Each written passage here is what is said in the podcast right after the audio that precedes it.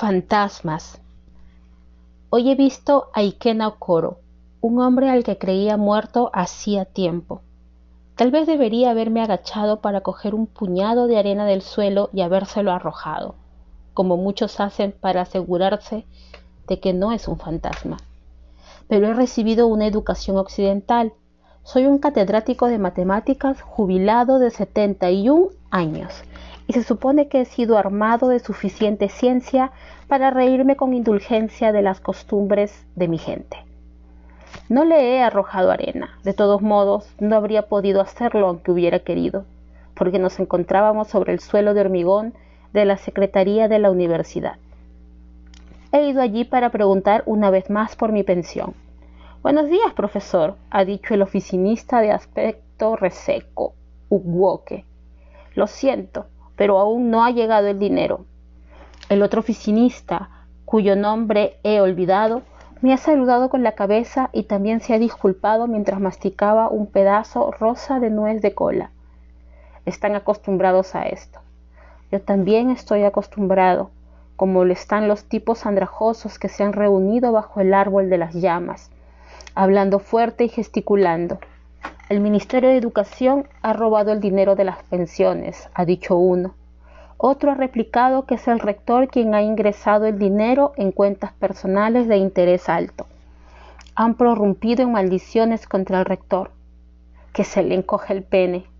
Que sus hijos no tengan hijos. Que muera de diarrea. Cuando me he acercado a ellos me han saludado y han sacudido la cabeza disculpándose por la situación como si mi pensión de catedrático fuera más importante que las suyas de mensajero o chofer. Me llaman profesor, como casi todo el mundo, como los vendedores ambulantes que se sientan junto a sus bandejas debajo del árbol. Profe, profe, venga, cómprase un buen plátano. He charlado con Vincent, que era nuestro chofer cuando me nombraron decano en los años 80. Hace tres años que no hay pensiones, profe. Por eso la gente se jubila y muere. Oh, Yoka, he dicho, aunque por supuesto él no necesita que le diga lo terrible que es. ¿Cómo está Incuro, porfe? Supongo que le va bien en Estados Unidos. Siempre pregunta por nuestra hija. A menudo nos llevaba a mi mujer, Evere, y a mí a la Facultad de Medicina de Nubu para verla. Recuerdo que cuando Evere murió, vino con sus parientes para ofrecerse un balu y pronunció un discurso conmovedor aunque bastante largo, sobre lo bien que lo había tratado siempre Bere cuando era nuestro chofer, y que le había dado la ropa vieja de su niña para sus hijos. En Kiro está bien, he respondido. Por favor, salude de mi parte cuando hable con ella, profe. Lo haré, ha hablado un rato más de que somos un país que no ha aprendido a dar las gracias, de los estudiantes de las residencias que no le pagaban el tiempo que tardaba en remendarle los zapatos. Pero ha sido su nuez la que ha acaparado mi atención. Subía y bajaba de forma alarmante, como si estuviera a punto de perforar la piel arrugada del cuello y salir. Vincent es más joven que yo. Debe de tener unos sesenta largos, pero parece mayor. Todavía le queda un poco de pelo. Recuerdo que hablaba sin parar cuando me llevaba a trabajar. También recuerdo que era aficionado a leer mis periódicos, práctica que yo no alentaba. Profe, ¿quiere comprarnos un plátano? El hambre nos está matando, ha dicho uno de los hombres reunidos bajo el árbol de las llamas. Tenía una cara que me resultaba familiar. Me ha parecido que era el jardinero de mi vecino, el profesor Igere. El tono era medio jocoso, medio serio, pero les he comprado cacahuates y un montón de plátanos de todos modos. Aunque lo que realmente necesitaban todos esos hombres era crema hidratante. Tenían la cara y los brazos como la ceniza. Estamos casi en marzo, pero la estación de Harmatán aún sigue. Los vientos secos, la crepitante estática en la ropa, el polvo fino en las pestañas. Hoy me he aplicado más loción que de costumbre y vaselina en los labios, pero aún así me noto la palma de las manos y la cara tirantes de la sequedad. Evere solía burlarse de mí por no hidratarme lo suficiente, sobre todo en el jarmatán, y a veces después de bañarme por la mañana me extendía su nivea por los brazos, las piernas, la espalda. Tenemos que cuidar esta preciosa piel, decía con su risa juguetona. Siempre decía que mi cutis era lo que la había conquistado, ya que yo no tenía dinero como todos los demás pretendientes que habían acudido en tropel al piso de Elias Avenue en 1961. Sin imperfecciones, lo describía. Yo no veía nada especial en mi tez oscura, pero con los años llegué a enorgullecerme un poco, con las manos de masajistas de Bere. Gracias, profe, han exclamado los hombres, y han empezado a bromear unos con otros sobre quién iba a repartir. Me he quedado cerca escuchándolos. Era consciente de que hablaban con más educación porque yo estaba allí. La ebanistería no iba bien, los niños estaban enfermos, habían tenido más problemas con los prestamistas. Se reían a menudo. Albergan resentimiento, como es natural, pero de algún modo han logrado dejar su espíritu intacto. A menudo me pregunto si sería como ellos si no tuviera el dinero que ahorré con mis empleos en la Oficina Federal de Estadística, y si en Kiru no insistiera en enviarme dólares que no necesito. Lo dudo, probablemente me habría encogido como una tortuga en su caparazón, dejando que se menoscabara mi dignidad. Al final me he despedido y me he dirigido a mi coche, que he aparcado cerca de los siciantes pinos que separan la facultad de magisterio de la secretaría. Ha sido entonces cuando he visto a Ikena Okoro. Él ha dicho primero mi nombre. ¿James? ¿James Enwoye? ¿Verdad? Se ha detenido boquiabierto y he visto que todavía tenía la dentadura completa. Yo perdí un diente el año pasado. Me niego a hacerme lo que Incuro llama un tratamiento, pero aún así me ha molestado ver el juego dental completo de Ikena. ¿Ikena? ¿Ikena Okoro? He preguntado con un tono indeciso que daba a entender algo imposible. La vuelta en la vida de un hombre que murió hace 37 años. Sí, sí. Ikena se ha acercado más, titubeante. Nos hemos estrechado la mano y nos hemos abrazado brevemente. Nunca fuimos muy amigos. Yo lo conocía en aquellos tiempos solo porque todo el mundo lo conocía. Era él quien, cuando el nuevo rector, un nigeriano educado en Inglaterra, anunció que todos los profesores debían ir encorbatados a clase, había seguido llevando sus túnicas de vivos colores desafiantes. Era él quien había subido al podio del centro de profesores y había hablado hasta quedarse ronco sobre las peticiones que había que hacer al gobierno y cómo defender las mejores condiciones para el personal no académico.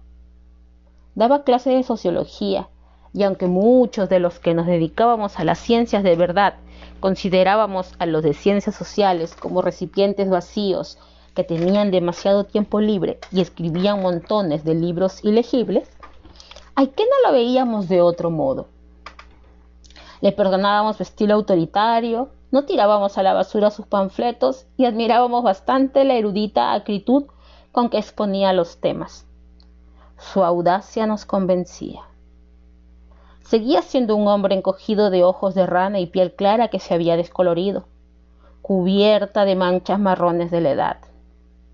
Uno oía hablar de él en aquellos tiempos y trataba de disimular su gran decepción cuando lo veía porque la profundidad de su retórica de algún modo pedía un físico mejor. Pero como dice mi gente, un animal feroz no siempre llena la cesta del cazador.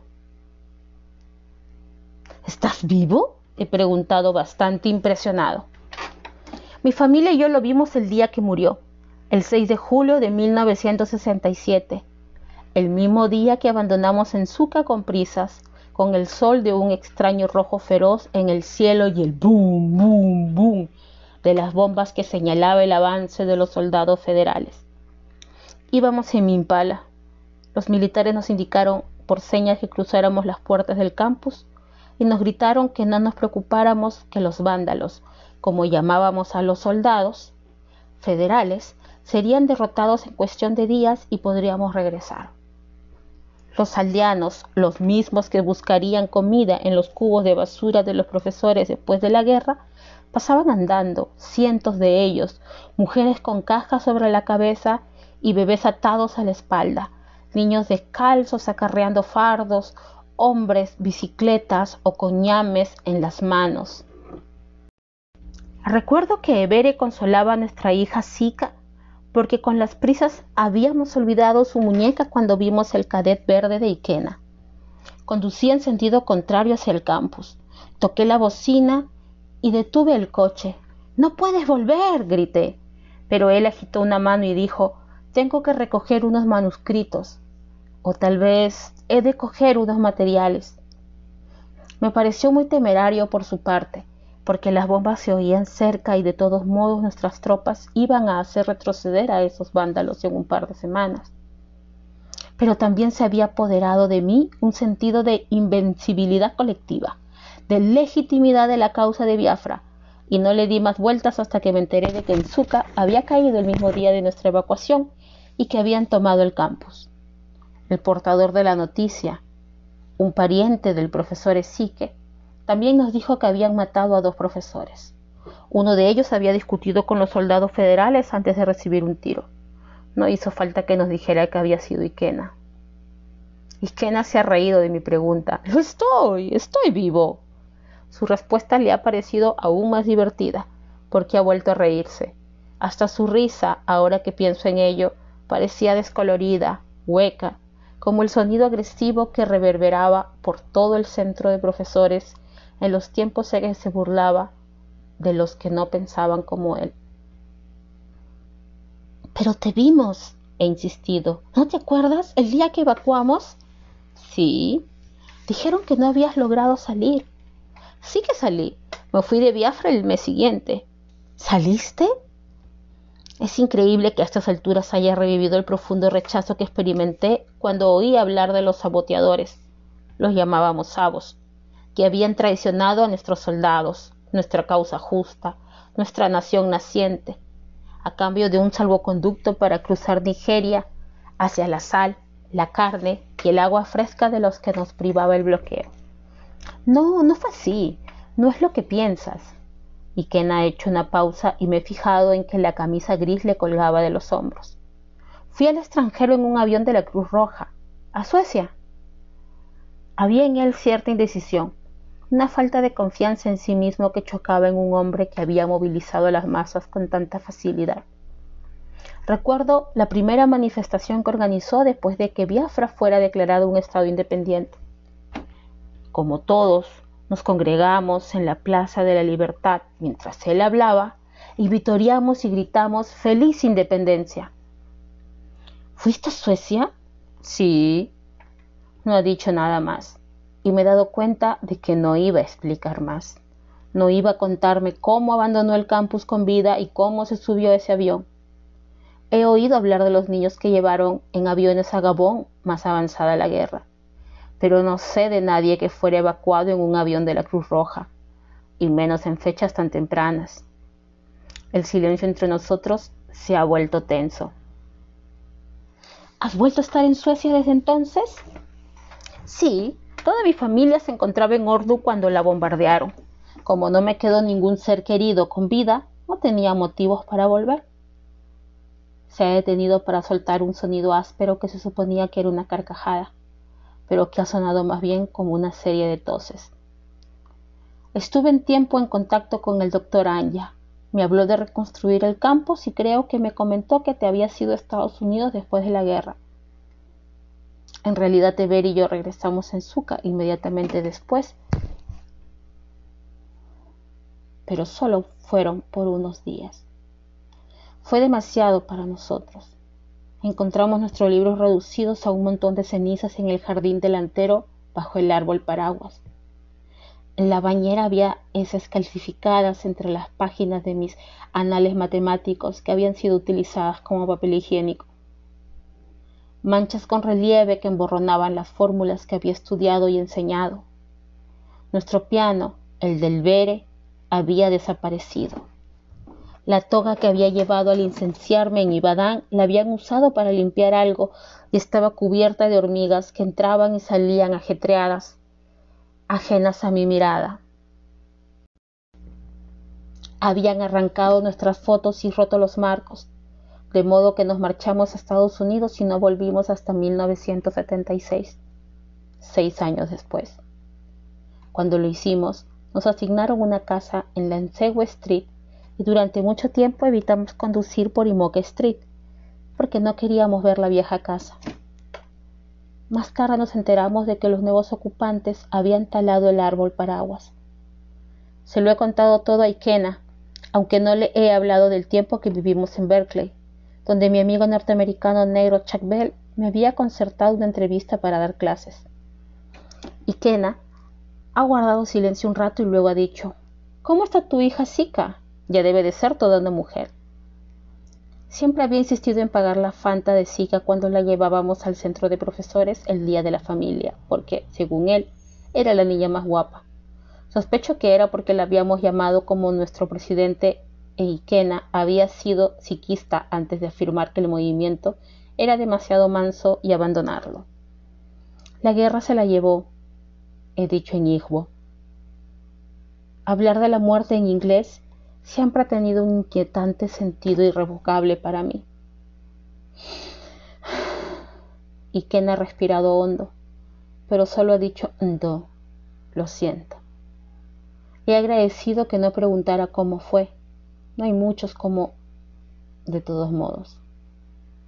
Y que no pareciera exageradamente sorprendido, como si las muertes siempre fueran accidentes. Tuvimos otra hija después de la guerra, he añadido. Pero Ikena se ha puesto a hablar con prisas. Yo hice todo lo que pude, dejé la Cruz Roja Internacional, estaba llena de cobardes que no eran capaces de defender a seres humanos. Después de que derribaran ese avión en Iquet, dieron marcha atrás, como si no supieran que eso era exactamente lo que quería Gugón de ellos. El Concilio Mundial de las Iglesias siguió mandando ayuda a través de Uli. Por la noche, yo estaba en Uppsala cuando se reunió. Fue la operación más grande que se llevaba a cabo desde la Segunda Guerra Mundial. Yo me ocupé de la recaudación de fondos, organicé las manifestaciones a favor de Biafra en todas las capitales europeas. ¿Te enteraste de la de Trafalgar Square? Estuve detrás de todo eso, hice lo que pude. No estaba seguro de qué hablaba. Daba la impresión de haberlo repetido una y otra vez. He mirado hacia el árbol de las llamas. Los hombres seguían allí reunidos, pero no alcanzaba a ver si habían acabado de comer los plátanos y los cacahuates. Tal vez ha sido entonces cuando me he sumergido en una brumosa nostalgia, una sensación que no me ha abandonado. Criso Quisbo murió, ¿verdad? ha preguntado Ikena, haciéndome volver de golpe la realidad. Por un momento me he preguntado si quería que lo negara, que también invocara su fantasma. Pero Quisbo, nuestro genio, nuestra estrella, el hombre cuya poesía nos movilizaba a todos, hasta los de ciencias, que no siempre le entendíamos, había muerto.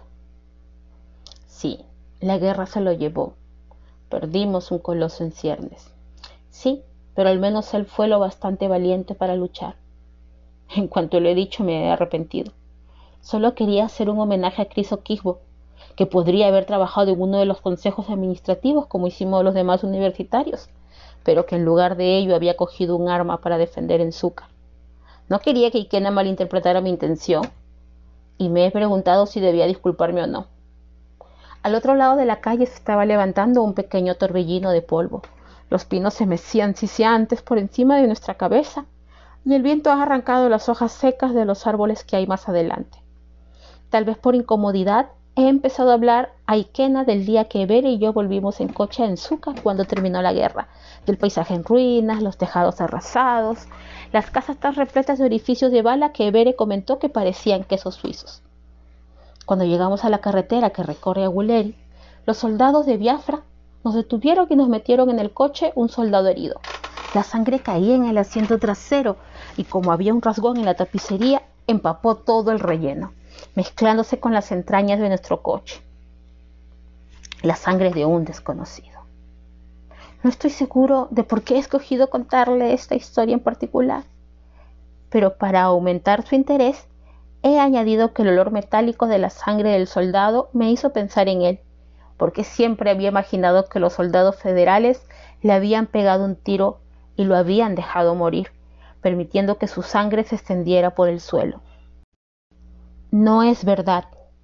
Ni me imaginé eso, ni ese soldado herido me recordó a Ikena. Si a él le ha parecido extraña mi anécdota, no lo ha dicho, solo ha sentido. He oído muchas historias, muchas. ¿Cómo es la vida en Suecia? Él se ha encogido de hombros. Eh, me jubilé el año pasado, decidí volver y ver. Dijo ver como si se refiriera a algo más de lo que uno hacía con los ojos. ¿Qué hay de tu familia? No me he vuelto a casar. ¿Y qué tal le va tu mujer, nena, verdad? ha preguntado Ikena. Evere. Oh, sí, por supuesto, una mujer encantadora. Evere ya no está con nosotros desde hace tres años, he respondido en hijo. Me han sorprendido las lágrimas que le han vidriado los ojos. No se acordaba cómo se llamaba y sin embargo ha llorado su pérdida. O tal vez lloraba una época llena de posibilidades. Y Kena, me he dado cuenta, es un hombre que lleva encima el peso de lo que podría haber sido. Lo siento, lo siento mucho. No te preocupes. Viene de visita. ¿Cómo? ha preguntado él con una expresión perpleja aunque era evidente que me había oído. Viene de visita, viene a verme. Entiendo, ha respondido Ikena con el tono conciliador que uno reserva para los locos. Quiero decir que iba de visita a Estados Unidos muy a menudo. Nuestra hija es médico allí. Oh, sí, ha respondido Ikena demasiado alegremente. Parecía aliviado, no era de extrañar. Nosotros somos los cultos, lo que hemos sido educados para mantener fijos los límites de lo que se considera real. Yo era como él hasta que Beri apareció por primera vez tres semanas después de su funeral. Enkiro y su hijo acababan de regresar a Estados Unidos. Estaba solo, cuando oí la puerta de abajo cerrarse y abrirse, y cerrarse de nuevo. No pensé nada. Siempre ocurría con el aire nocturno pero a través de la ventana del dormitorio no se oía el susurro de las hojas, el susurro de los árboles de nen y los anacardos. Fuera no soplaba el viento. Aún así la puerta de abajo se abría y se cerraba. En retrospectiva, dudo que me asustara tanto como debiera. Oí los pies por las escaleras, muy parecidos a los de Bere, más pesados cada tercer paso. Me quedé tumbado en la oscuridad de nuestra habitación. Luego sentí cómo apartaban el edredón y unas manos me masajeaban con suavidad los brazos, las piernas, el pecho, la cremosa suavidad de la loción y un agradable letargo se apoderó de mí, un letargo que no logro combatir cada vez que viene. Me desperté, como sigo haciendo después de sus visitas, con la piel suave e impregnada del olor de Nivea. A menudo quiero decirle a Incuro que su madre viene una vez por semana durante el Harmatán y menos a menudo en la estación lluviosa. Pero entonces tendrá por fin un motivo para llevarme consigo a Estados Unidos y me veré obligado a vivir una vida tan acolchada de comodidades que será estéril. Una vida plagada de lo que llamamos oportunidades. Una vida que no está hecha para mí. Me pregunto ¿Qué habría pasado si hubiéramos ganado la guerra en 1967? Tal vez no estaríamos buscando estas oportunidades en el extranjero y no tendría que preocuparme por nuestro nieto, que no habla isbo y que la última vez que vino a verme no entendía por qué se esperaba de él que dijera buenas tardes a los desconocidos, porque en su mundo uno tiene que justificar las cortesías más simples. Pero, quién sabe, tal vez nada habría cambiado aunque hubiéramos ganado. ¿Le gusta Estados Unidos a tu hija? ha preguntado Ikena. Le va muy bien. ¿Y has dicho que es médico? Sí. Me ha parecido que Ikena merecía algo más de información. O tal vez no ha desaparecido aún la atención de mi anterior comentario. Porque he añadido, vive en una ciudad pequeña de Connecticut, cerca de Rhode Island.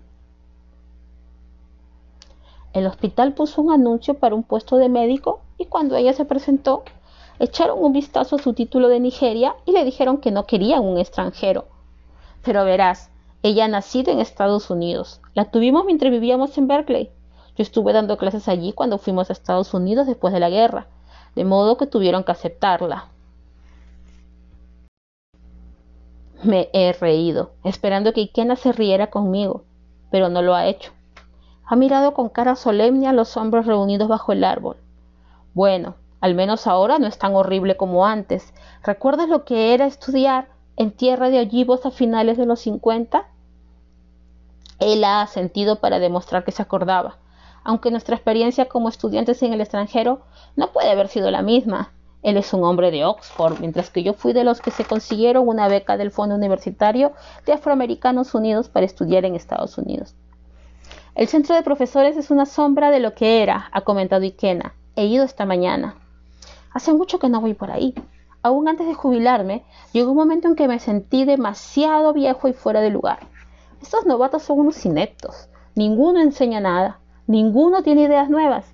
No hay más que politiqueo mientras los estudiantes compran sus títulos con dinero o con su cuerpo. En serio, ya lo creo. Todo se ha derrumbado. Las sesiones del Consejo Universitario se han convertido en batallas de culto a la personalidad. ¿Te acuerdas de Joseta Udeana, el gran bailarín? Me he quedado sorprendido por un momento porque hacía mucho que no pensaba en Josefa, como lo que era, justo antes de la guerra, con diferencia, el mejor bailarín de ballet que teníamos en el campus. Exacto, le he dicho. Y he agradecido que los recuerdos de Ikena se hubieran paralizado en una época en que yo todavía creía que Josefa era un hombre íntegro. Josefa fue rector durante seis años y llevó esta universidad como si fuera el gallinero de su padre. El dinero desapareció y de pronto empezamos a ver coches nuevos con el nombre de fundaciones extranjeras que no existían. Algunos acudieron a los tribunales, pero de nada sirvió. Él dictaminaba quién debía ascender y quién no.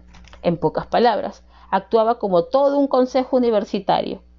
El rector actual sigue fielmente sus pasos, ¿sabes? No me han pagado la pensión desde que me jubilé. Acabo de salir de la secretaría. ¿Y por qué nadie hace nada? ¿Por qué? ha preguntado Ikena. Y por un instante el viejo Ikena ha estado allí, en la voz y en la indignación. Le he vuelto a recordar su intrepidez. Podría acercarse a un árbol y darle un puñetazo. Bueno, he respondido encogiéndome de hombros. Muchos de los profesores están cambiando sus fechas de nacimiento. Van a los de recursos humanos y sobornan a alguien para que añada cinco años. Nadie quiere jubilarse. Eso no está bien, no está nada bien. No está pasando solo aquí, sino en todo el país. He sacudido la cabeza de lado a lado con lentitud que mi gente ha perfeccionado al referirse a estos asuntos, dando a entender que la situación es, por desgracia, ineludible. Sí, la calidad está cayendo en todas partes.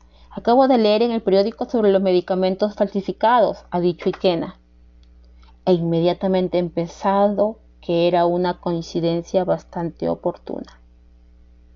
La venta de medicamentos caducados es la última plaga de nuestro país, y si Beren hubiera muerto, me habría parecido normal llevar la conversación hacia esos derroteros. Pero he desconfiado. Tal vez Siquena ha oído hablar de cómo Eber estuvo ingresada en el hospital cada vez más débil, el desconcierto de su médico al ver que no se recuperaba con la medicación, mi angustia y cómo nadie supo que los medicamentos eran ineficaces hasta que fue demasiado tarde. Tal vez Ikena quería hacerme hablar de ello para que le dejara ver algo más de la locura que ella había percibido en mí. Los medicamentos falsificados son una atrocidad, he dicho con tono grave, resuelto a no añadir más. Pero tal vez me he equivocado con las intenciones de Ikena, porque no ha insistido en el tema. Ha vuelto a mirar a los hombres de debajo del árbol y me ha preguntado, ¿y a qué dedicas tus días? Parecía intrigado, como si quisiera saber qué clase de vida llevo yo solo en un campus universitario, que es una sombra de lo que fue, esperando una pensión que nunca llega. He sonreído y respondido que descansaba.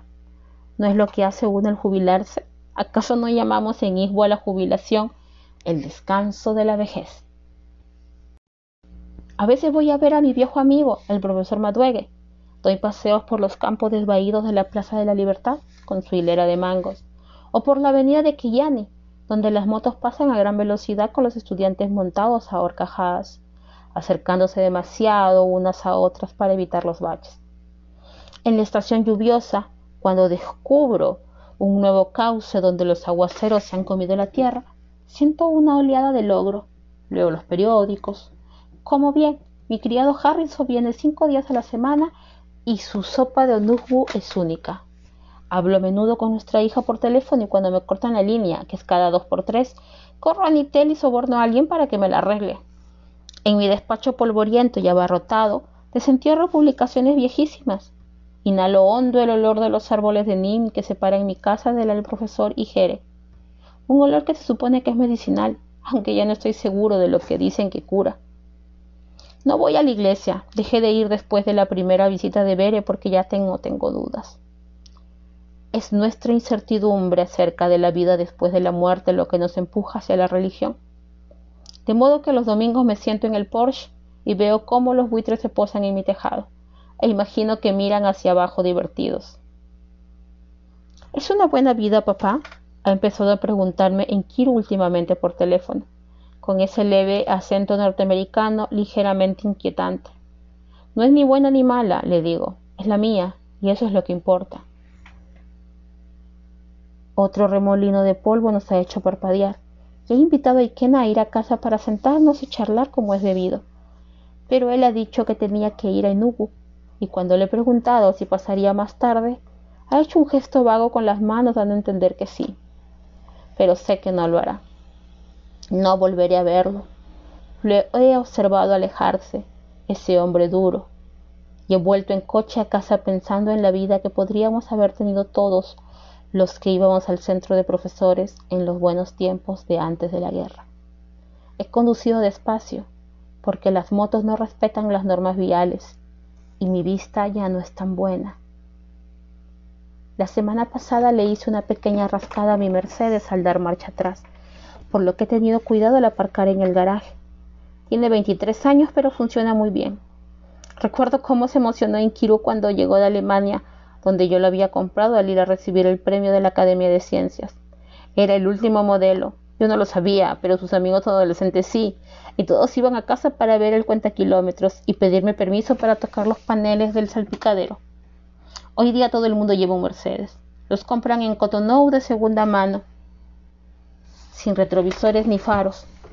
Everett se burlaba de ellos diciendo que nuestro coche era viejo, pero mucho mejor que todos estos trastos tuque tuque que la gente conducía sin cinturón de seguridad. Todavía tiene sentido del humor. A veces, cuando viene a verme, me hace cosquillas en los testículos al rozarlos con los dedos. Sabe muy bien que la medicación para la próstata ha apagado las cosas ahí abajo y solo lo hace para tomarme el pelo con su risa ligeramente burlona. En su entierro, cuando nuestro nieto leyó su poema Sigue riendo, abuela. Pensé que el título era perfecto y las palabras infantiles casi me arrancaron las lágrimas, a pesar de mi sospecha de que Inkiru había escrito casi todo. He recorrido el jardín con la mirada mientras me acercaba a la puerta. Carrinzo se ocupa un poco del jardín, sobre todo riegue en esta estación. Los rosales solo son tallos, pero al menos los resistentes arbustos de cereza están de un verde polvoriento. He encendido el televisor. En la pantalla seguía lloviendo, aunque la semana pasada vino a arreglarlo el hijo del doctor Otagbu, el brillante joven que estudia ingeniería electrónica. Mis canales de satélite dejaron de verse con la última tormenta, pero todavía no he ido a la oficina a buscar a alguien que me los mire. De todos modos, uno puede pasar una semana sin la BBC y la CNN y los programas de la NTA. Son bastante buenos.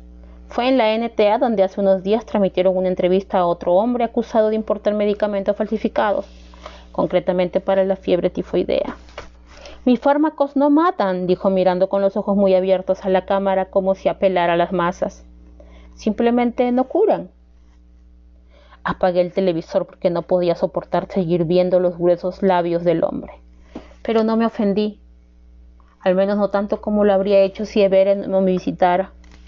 Solo esperaba que no lo dejaran suelto y volviera a la China o a la India o a donde quiera que fuera para importar medicamentos caducados que no matan a la gente. Es cierto, solo se aseguran de que la enfermedad los mate. Me he preguntado por qué en todos los años que han transcurrido desde la guerra nunca se ha sabido que Ikena Okoro no había muerto. Es cierto que a veces hemos oído hablar de hombres a los que habían dado por muertos y aparecieron en la puerta de su casa meses o incluso años después, de enero de 1970. Puedo imaginar la cantidad de arena que habrá arrojado sobre esos hombres deshechos familiares, suspendidos entre la incredulidad y la esperanza. Pero casi nunca hablamos de la guerra. Cuando la hacemos es con una vaguedad deliberada, como si lo importante no fuera que nos apretujábamos en refugios de barro durante los ataques aéreos, después de los cuales enterrábamos los cadáveres, con trozos rosas en su piel ennegrecida. Ni que comíamos peladuras de yuca y vimos la tripa de nuestros hijos hincharse de malnutrición, sino que sobrevivimos, hasta Eber y yo, que habíamos discutido durante meses sobre el nombre de nuestra primera hija, Zika. Nos pusimos rápidamente de acuerdo en el de la segunda, en Kiruka. Lo que tenemos por delante es mejor. Estoy sentado en mi estudio, donde corregía los exámenes de mis alumnos y ayudaba a Inkuro a hacer sus deberes de matemáticas. El sofá de cuero está gastado. La pintura pastel de encima de los estantes está desconchada. En el escritorio, sobre un grueso listín, está el teléfono. Tal vez suene y Inkiro me diga algo de nuestro nieto, lo bien que le ha ido hoy en el colegio, algo que me hará sonreír, aunque creo que los profesores en Estados Unidos no son lo bastante serios y dan sobresalientes con demasiada facilidad. Si no suena pronto, me bañaré y me iré a la cama, y en la silenciosa oscuridad de la habitación esperaré a oír el ruido de la puerta al abrirse y cerrarse.